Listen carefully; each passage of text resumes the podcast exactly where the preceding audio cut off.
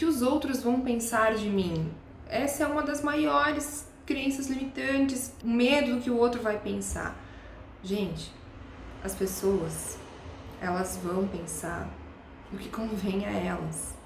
Da mesma maneira que a gente vai encontrar durante a caminhada pessoas que em algum momento não vão gostar da nossa conduta, não vão achar a nossa risada muito legal, não vão gostar do nosso posicionamento em relação a alguma opinião. Enfim, a gente também vai encontrar pessoas fantásticas e incríveis que gostam da gente pelo que a gente é, que gostam da nossa gargalhada escandalosa, que gostam de discutir com a gente de uma forma saudável sobre opiniões diferentes, que respeitam ah, as nossas decisões, a nossa forma de encarar as coisas, de ver as coisas.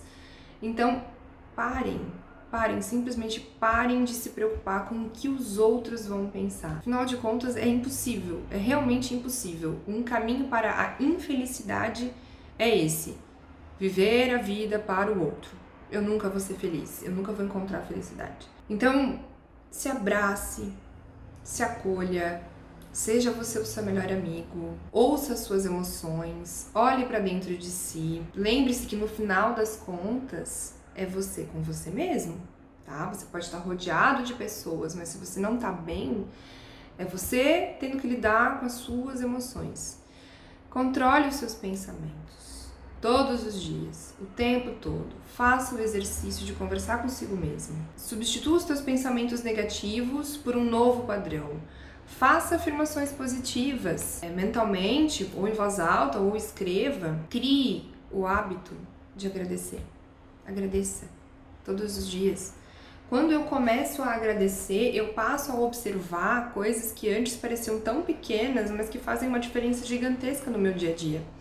E a gente pode usar o exemplo do que nós estamos vivendo em relação à quarentena. Em março, que foi quando tudo começou, que nós ficamos uma média de 3, 4 semanas 100% enclausurados, e foi um, extremamente difícil. Eu mesma senti o impacto disso de uma forma muito, muito delicada, até que consegui observar maneiras de, de viver aquilo de uma forma mais saudável. Então a gente pode observar, a partir dessa experiência, que existem coisas tão incríveis e lindas que que nos fazem felizes, que temos que ser gratos e que daí num dia a dia de correria a gente acaba não valorizando, que seja sair para almoçar com algum amigo, que seja sentar no gramado, num jardim gostoso para ler um livro, coisas que parecem banais, mas que não são banais. Então criem o hábito de agradecer.